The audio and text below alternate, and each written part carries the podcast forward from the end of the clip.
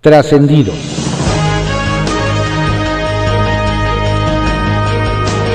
Continuamos con la audiosíntesis informativa de Adrián Ojeda Román, correspondiente a hoy, viernes 20 de noviembre de 2020.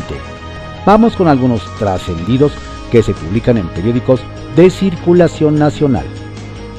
Templo Mayor, por Fray Bartolomé, que se publica en el periódico Reforma. ¿Se imaginan a Jorge Campos como gobernador de Guerrero? Él tampoco. Sin embargo, cuentan que el morenista Pedro Aces está empeñado en llevarlo como candidato de su flamante partido político. Quienes saben del asunto aseguran que el, el, dirigente sindical está tratando de convencer al exportero de la selección nacional de que vista ahora la playera de Fuerza Social por México, el partido que nació por obra y gracia del Tribunal Electoral y que tiene como objetivo ser un satélite más de Morena. La idea que le han planteado a Campos es que sea candidato a gobernador guerrerense o ya de perdida a alcalde de Acapulco. Hasta se dice que a él no le interesa la propuesta, pero Haces insiste en postular al arquero y meter un golazo de populismo. El colmo. La Comisión Nacional de los Derechos Humanos le está violando los idem a una de sus propias empleadas. Se trata de Beatriz Barros Orcasitas, una figura de larga trayectoria en el ámbito universitario. Se trata de la cuarta titular de la vocería de la CNDH en menos de un año. Quienes conocen y quieren a la institución dicen que su salida es solo una muestra, una más, del desbarajuste que hay ahí adentro. Y para más señas dicen que el responsable de tantos problemas es el secretario ejecutivo Francisco Estrada. El morenista llegó en combo con Rosario Piedra Ibarra y se le encargó la parte operativa de la comisión o lo que es lo mismo, es quien hace y deshace ahí adentro.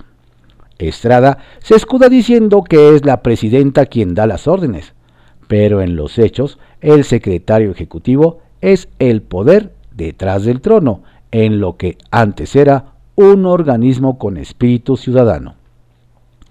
La buena noticia para los trabajadores del gobierno federal es que ya les empezaron a pagar su aguinaldo. La mala noticia es que el propio gobierno les está pidiendo que lo devuelvan. Tal y como lo había ordenado el presidente, a los mandos medios y superiores les están diciendo que deben donar voluntariamente a la fuerza al menos la mitad de su aguinaldo para apoyar a la 4T. Y si ya de por sí es violatorio de la ley laboral ese atraco, lo peor es que se está haciendo sin transparencia, pues el formato que les dieron para depositar no aparece ningún tipo de referencia sobre el destino de los recursos. Vaya regalo de Navidad. Oficialmente en México ya hay un millón de contagiados y 100.000 personas muertas por el COVID-19. Para el subsecretario Hugo López Gatel, las cifras son intrascendentes. Y para el secretario Jorge Alcocer, la pandemia ya está controlada. La realidad tiene otros datos. La Gran Carpa, que se publica en el periódico El Economista. Escapista. La experiencia en administraciones anteriores será uno de los blasones que Salomón Chestorivsky lucirá al buscar un puesto de elección popular, ahora arropado por Movimiento Ciudadano, que ayer anunció la incorporación del exfuncionario federal y del gobierno de la Ciudad de México. La línea será, dijo Chertorivsky, construir alternativas para un futuro mejor. Bicicleta. El Senado aprobó licencia al senador morenista Miguel Ángel Navarro, quien aspira a contender por la gubernatura de Nayarit. La licencia que le permitirá a Navarro separarse de sus funciones legislativas tendrá efecto a partir del 15 de diciembre. Senadores de su bancada y de otros partidos se despidieron del ahora expresidente de la Comisión de Salud de la Cámara Alta y le desearon éxito en su proyecto. Sacapuntas, que se publica en el Heraldo de México. Revientan alianza. Enfurecidos están en el grupo de los 10. en Nuevo León con los panistas locales Raúl Gracia y Seferino Delgado, a quienes adjudican el fracaso de la alianza PRIN-PAN-PRD. Nos comentan que aunque el líder nacional tricolor, Alejandro Moreno, cumplió su palabra y se dio al albiazul la postulación del candidato, ambos reventaron la alianza por intereses personales. Rosa Isela ocupada. Nos hacen ver que aun y cuando Rosa Isela Rodríguez es vista por Mario Delgado y Morena como una gran candidata a la gubernatura de San Luis Potosí, la recién nombrada secretaria de Seguridad Ciudadana está centrada en su nuevo puesto. Es decir, trabaja a todo vapor en esta nueva encomienda porque su prioridad es dar resultados inmediatos. Woldenberg premiado. Emocionó el discurso que pronunció José Woldenberg al recibir de manos del rector de la UNAM, Enrique Graue, el premio Universidad Nacional de Docencia en Ciencias Sociales. Los universitarios respaldaron su llamado a reforzar y promover hoy más que nunca la ciencia, la pluralidad, la autonomía, la cultura y las artes.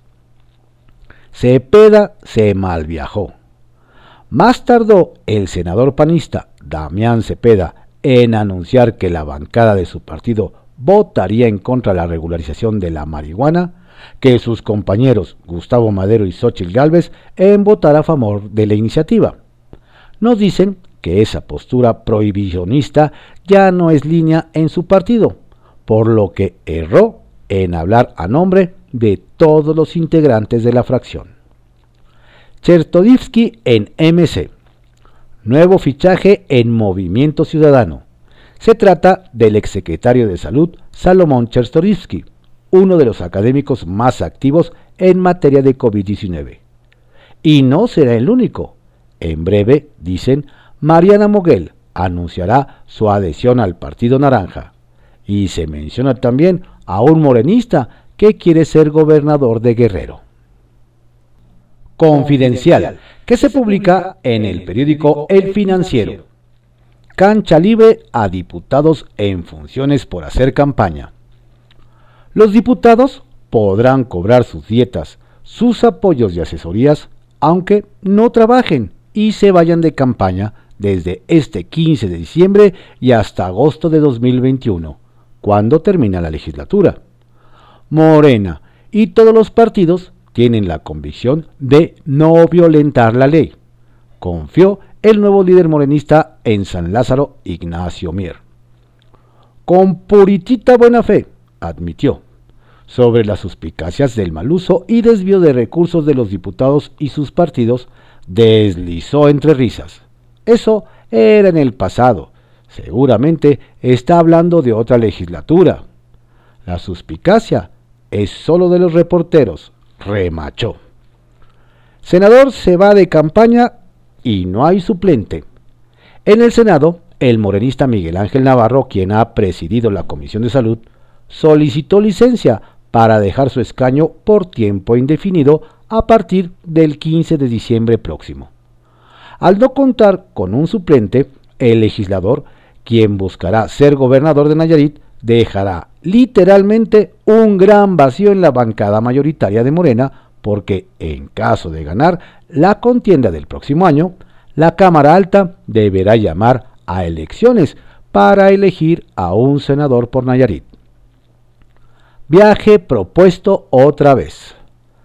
Al presidente López Obrador nomás no se le hace visitar Nayarit y Sinaloa.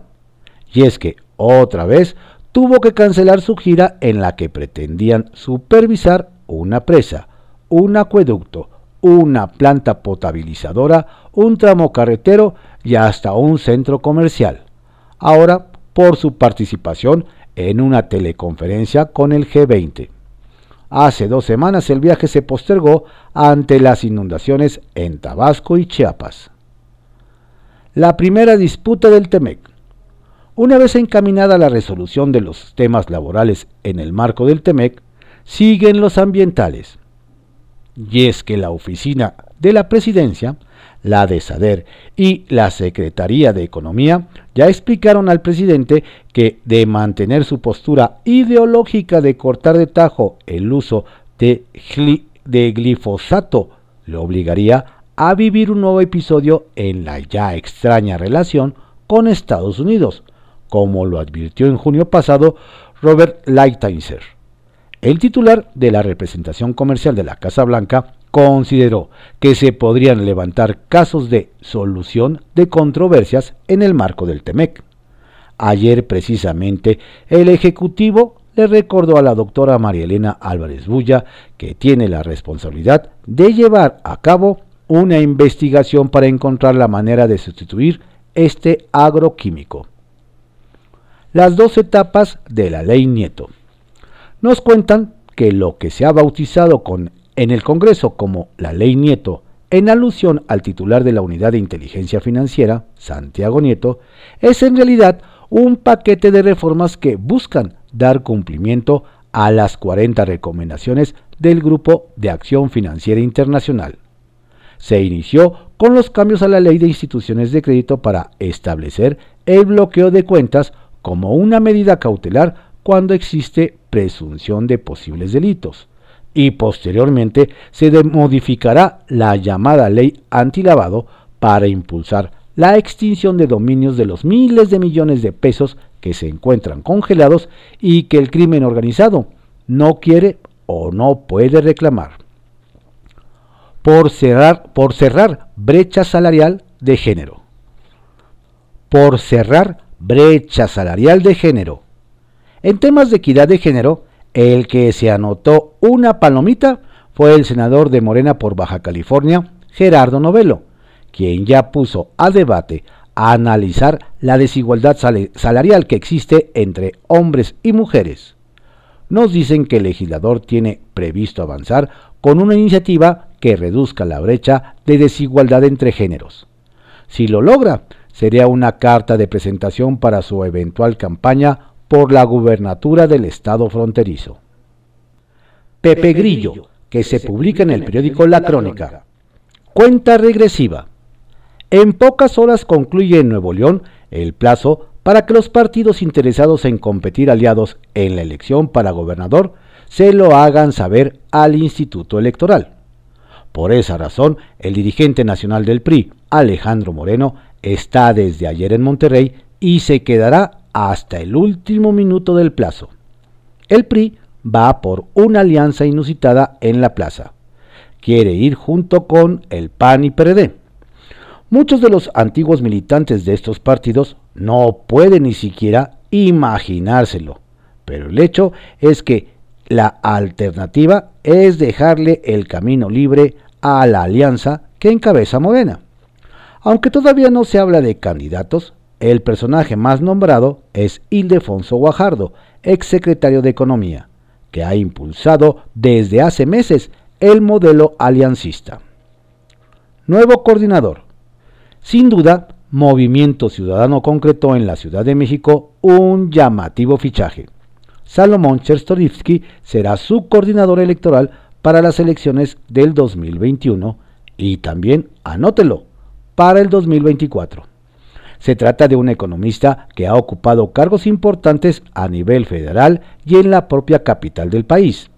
Se dice poco, pero emprendió su carrera política en Michoacán al lado de Lázaro Cárdenas Batel.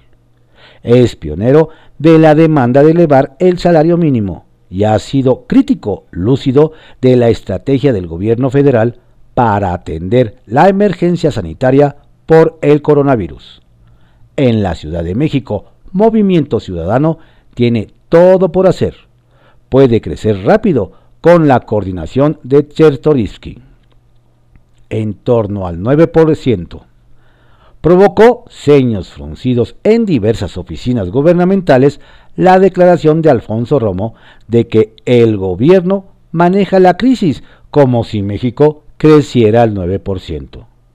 Lo cierto es que la economía cae alrededor de ese 9%. No solo eso, Romo reconoció que el único camino para incrementar las inversiones que a su vez generen empleo y haga crecer la economía es ofrecer certeza jurídica a los inversionistas. Ya veremos cuánto tardan en llegar los reclamos a lo dicho por el jefe de la oficina de la presidencia. Cambio o continuidad. Este viernes podría conocerse el nombre del nuevo director general del Instituto Politécnico Nacional. Las opciones son que haya un cambio o que se quede en el poder el grupo que lo ha tenido bajo su control al menos tres lustros. Si lo que se quiere es mandar un mensaje de transformación, la balanza podría inclinarse por Marco Antonio Flores, con capacidad y experiencia no solo como académico. También se menciona en los planteles de Zacatenco los nombres del físico Jorge Toro y de los ingenieros Juan Manuel Cantú y Jorge Maciel. Más dosis en menos tiempo. El Instituto Mexicano del Seguro Social ha tenido un desempeño óptimo en la aplicación de vacunas contra la influenza estacional en el país. Se han administrado más dosis en menos tiempo.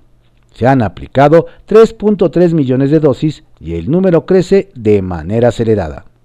Se espera que antes de que concluya el año se hayan aplicado 14.4 millones de vacunas para cubrir en su totalidad los grupos blancos que son niños y adultos mayores de 60 años. Bajo reserva, que se publica en el periódico El Universal. Los hechos hablan en el caso Scherer. En periodismo, los hechos son los hechos. Al día de hoy, el departamento ubicado en el número 530 de Park Avenue en Manhattan, Nueva York, legalmente no tiene más dueño que Julio Scherer Ibarra, consejero jurídico del presidente Andrés Manuel López Obrador. Ningún documento en Estados Unidos, que es donde se ubica el inmueble, dice que alguien más sea dueño del apartamento que se ubica a cuadra y media de Central Park. Otro hecho. El pasado mes de octubre, Julio Scherer Ibarra pagó a la ciudad de Nueva York los impuestos correspondientes a ese departamento. ¿Quién paga los impuestos de una propiedad que no es suya? Y el último hecho es que Julio Scherer Ibarra no incluyó ese departamento en su declaración patrimonial. Esos son puros hechos, que nada más, por no dejar, debiera investigar la Secretaría de la Función Pública. Aunque la autollamada Cuarta Transformación no miente, no roba y no traiciona, todos estarían más tranquilos en el gobierno si se investiga y se llega a la conclusión de que todas las evidencias mienten. Y en realidad el inmueble es de la ex esposa del consejero jurídico del presidente. Y no estaría por demás que el notario que dio fe de un convenio para que los bienes de Scherer pasaran a ser propiedad de su ex esposa, demuestre que dicho departamento ubicado en una de las avenidas más caras del mundo es específicamente parte de esos bienes cedidos. Que se investigue, nada más, por no dejar. Diputado vota desde la cama de un hospital. En la historia de la pandemia quedarán escritos capítulos vergonzosos de diputados que aprovecharon las sesiones y votaciones digitales para hacer otras cosas mientras se desarrollaban las reuniones, pero también la de otros comprometidos con su responsabilidad, como es el caso del diputado petista José Luis Montalvo. Ayer compareció de manera virtual el titular de comunicaciones Jorge Arganis, y mientras, mientras se desarrollaba la reunión, una diputada del PAN puso una foto en su pantalla en la que siempre pareció sonriente. En contraste, don José Luis apareció en las pantallas del Pleno de San Lázaro acostado en una cama del hospital y conectado a oxígeno, debido a que se encuentra convaleciente de una cirugía que le practicaron desde donde votó todos los dictámenes que se discutieron. La historia de estos días difíciles pondrá en su lugar a cada quien. ¿Quién es el maestro de López Gatel? Ayer, al ver, al ver venir la ola de críticas a la estrategia que él encabeza para enfrentar la pandemia de COVID-19, que ha cobrado ya más de 100.000 muertes, el subsecretario de Salud, Hugo López Gatel, acusó a algunos medios de amarillistas y alarmistas, e incluso dijo que con la publicación de ese tipo de información alarmista buscaba vender más periódicos. Así que cuando revise usted hoy la prensa, no se alarme por los 100.000 muertos y por el número de contagios que no cede. Además, tras la descalificación y los insultos, don Hugo, con gran magnanimidad, dijo, publiquen lo que quieran porque hay libertad de expresión. ¿A quién le aprendería don Hugo eso de insultar y estigmatizar a los medios para desviar la atención de lo importante?